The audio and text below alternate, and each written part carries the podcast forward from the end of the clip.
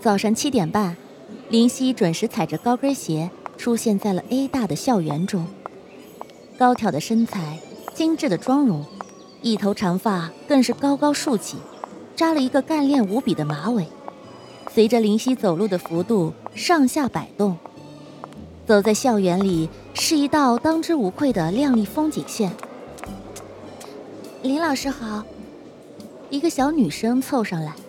颇为羞涩的和林夕打招呼：“你好。”林夕扬起一抹恰当好处的微笑，和半夜被惊醒的狼狈模样判若两人，就好像被附了一层精致美颜的面具，而这样的面具却正是林夕所追求的。好了，同学们，今天的课就上到这儿了，很高兴你们来听我的课。下课的铃声响起，林夕收起课本，脸上再次扬起一抹得体的微笑，对着一众学生笑道：“A 大是南城里排名第一的名牌大学，在国内也同样享受着极高的声誉。而林夕作为克里斯汀大学的心理学和管理学的双料博士，是克里斯汀大学唯一一个被破格录取的心理学专业学生。”在毕业后，当即以 A 大最年轻的心理学教授的身份被聘请回国。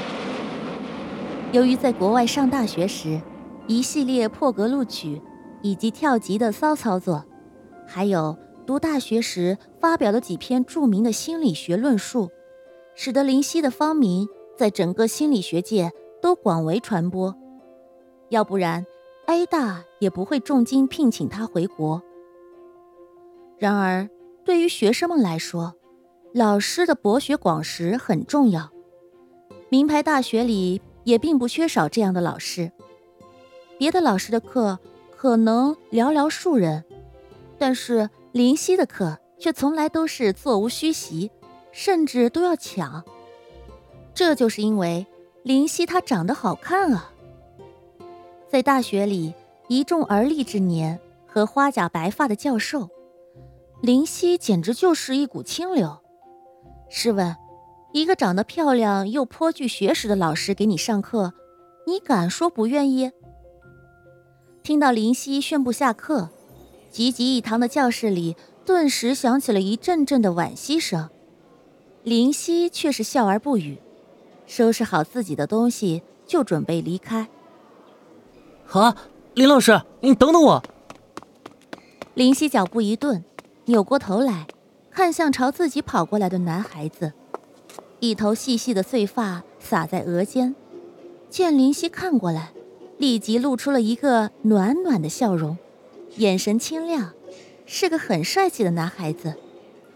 见是自己的专业课学生，林夕便也是展颜一笑：“林老师是打算去吃饭吗？